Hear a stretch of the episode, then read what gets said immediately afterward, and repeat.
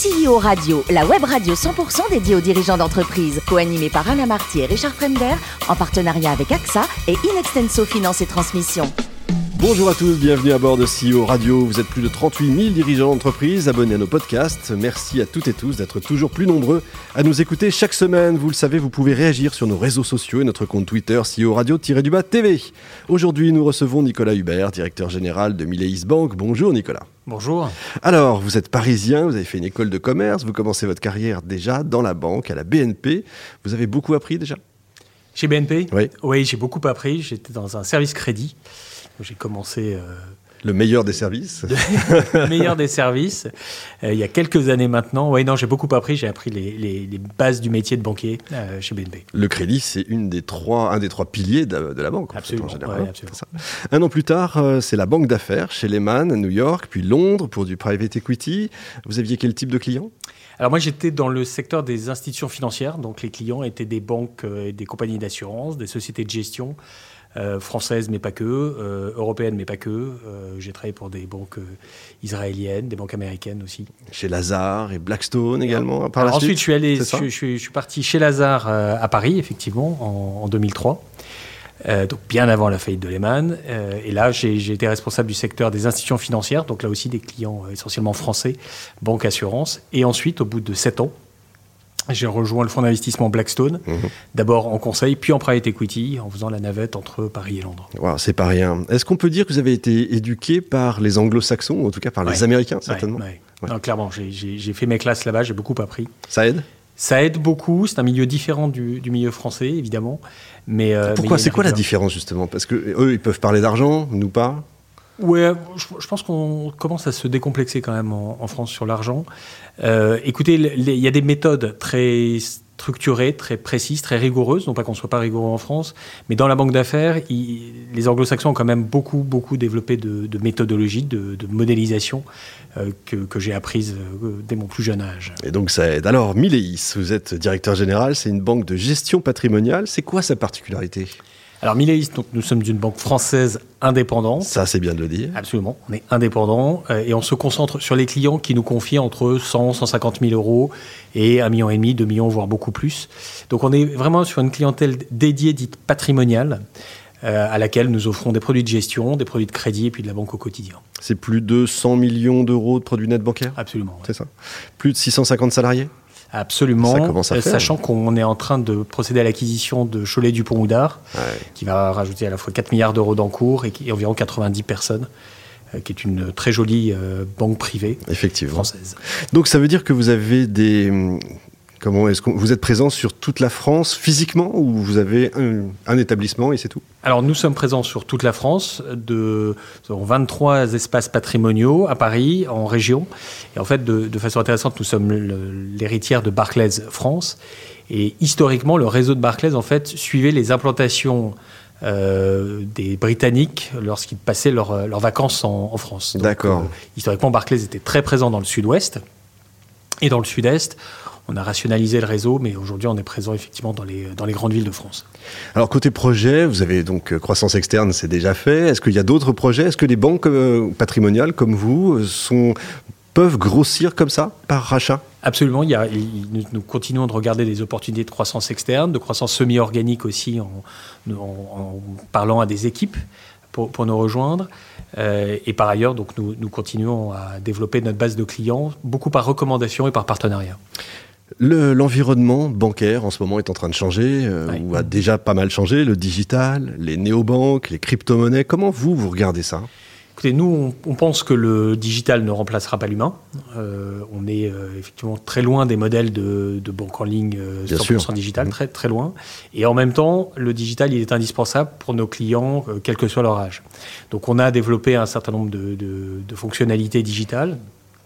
On, on travaille beaucoup sur le parcours digital de nos clients, mais toujours, toujours, toujours en gardant un interlocuteur humain, que ce soit un banquier privé, un assistant banque privée ou un expert euh, en marché financier, en fiscalité, en crédit. L'expérience utilisateur, c'est ça? L'expérience utilisateur, oui. Elle, est, elle, elle, vraiment, chez nous, elle se combine à la fois par euh, du digital et, et par de l'humain. L'humain est un- très important en fait. C'est- Ouais, parce pourquoi? que- Parce que c'est le patrimonial qui, demande de l'humain ou? Vous savez, quand, quand on a des clients qui ont réussi, quand vous avez de l'argent, vous, vous avez réussi.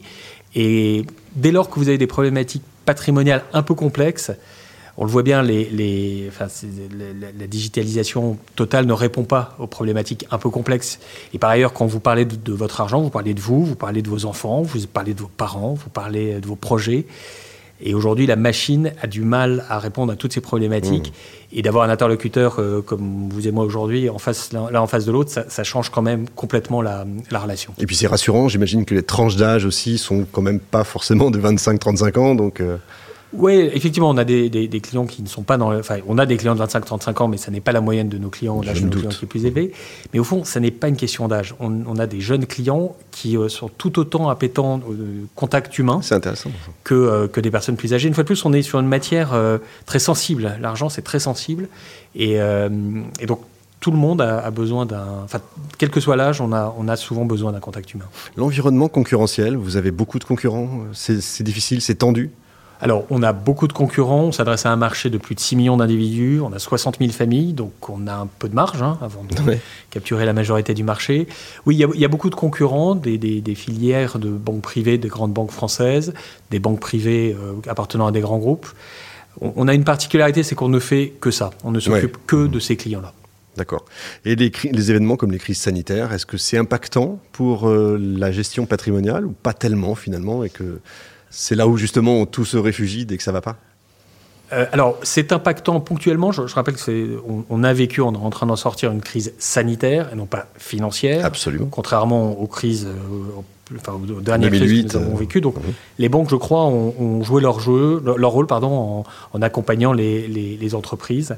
On a renégocié un certain nombre de crédits, mais notre clientèle a été assez peu impactée par, par la crise, en tout cas dans leurs investissements.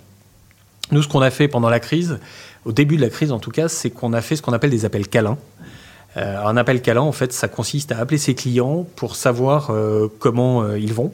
On se remet deux ans en arrière, on se souvient dans quel état on était tous à ce moment-là. Donc on les a appelés pour savoir comment ils allaient, pour leur parler de la situation. Euh, aussi pour leur donner un peu de perspective sur, euh, sur les évolutions que nous voyons euh, sur les marchés, par exemple. Mais sans rien leur vendre. C'est juste l'appel câlin. Sans rien leur vendre, c'est ce qu'on appelle un, appel câlin. C'est joli. C'est vous qui avez inventé le terme? Non, non, non, non, je ne vais pas revendiquer. Bon, en tout cas, c'est joli. Je connaissais pas, en tout cas. Le télétravail pour la banque, c'est quasiment impossible.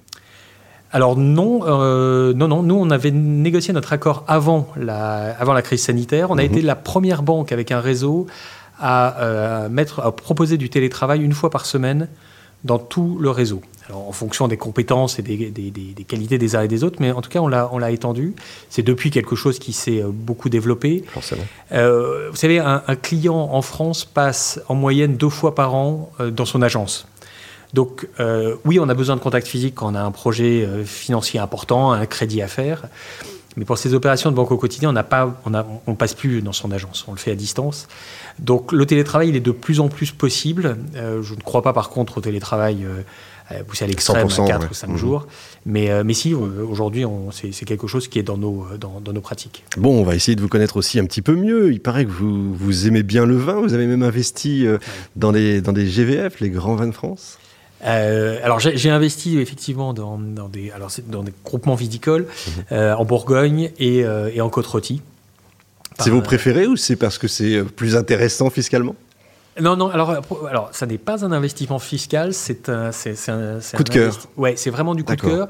Alors, si, si j'osais, les, les, dividendes sont payés en liquide, c'est-à-dire en C'est joli. Oui, oui, non, mais c'est une réalité, paye. Euh, donc, c'est n'est pas un investissement financier. L'investissement n'est pas liquide au sens où on est investi pour très longtemps. Bien sûr. Euh, moi, je considère que j'ai investi dans un tout petit bout de terre euh, français, que je vais léguer ça à mes enfants, qui, qui seront aussi investisseurs dans un petit bout de terre français.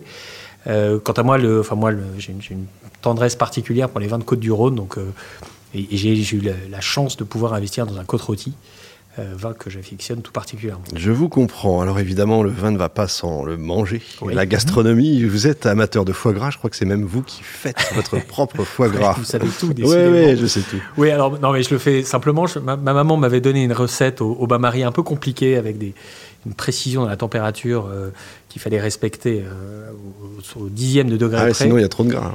Ouais, alors il y a une deuxième recette pour, pour, pour les feignants que, que j'utilise maintenant, qui est celle de faire passer le, le foie gras au micro-ondes. Ah oui. Ouais, et en fait ça fonctionne très très bien. Euh, enfin, je trouve que ça fonctionne très bien. Et c'est vous qui dénervez le foie qui- Non, non, non, non, non, je vous dis que je, je- je suis feignant sur le foie gras, donc j'achète mon foie gras. Je, je le mets au micro-ondes. En revanche, je passe beaucoup de temps à m'assurer de l'assaisonnement Ah, très en important. mélangeant euh, notamment, pa- par exemple, Porto et Armagnac. Euh, voilà, sans excès évidemment. Le sport, c'est important pour euh, effacer et le vin et le foie gras, c'est important pour vous? Ouais, on n'a pas parlé cigares. hein. Euh, écoutez, oui, oui, non, je- le, sport c'est important. J'essaie d'en faire tous les matins. et, et oui, en fait, c'est- vrai que c'est le, job que je fais est assez prenant. Mhm. Et donc, il faut faire attention à, garder un rythme cardiaque tenu, soutenu. Alors, Je sais pas si on va parler de sport, mais il paraît que vous supportez le PSG.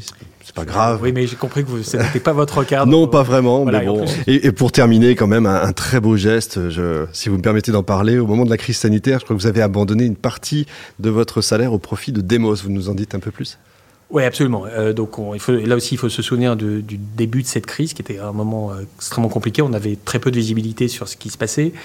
Euh, écoutez, moi, j'ai eu la chance de, de pouvoir faire des études, de pouvoir euh, avoir un métier, de pouvoir euh, je- je- faire, faire ce que j'ai fait. Et effectivement, pendant la crise, on- il y a eu beaucoup de gens qui, qui n'avaient pas cette chance-là.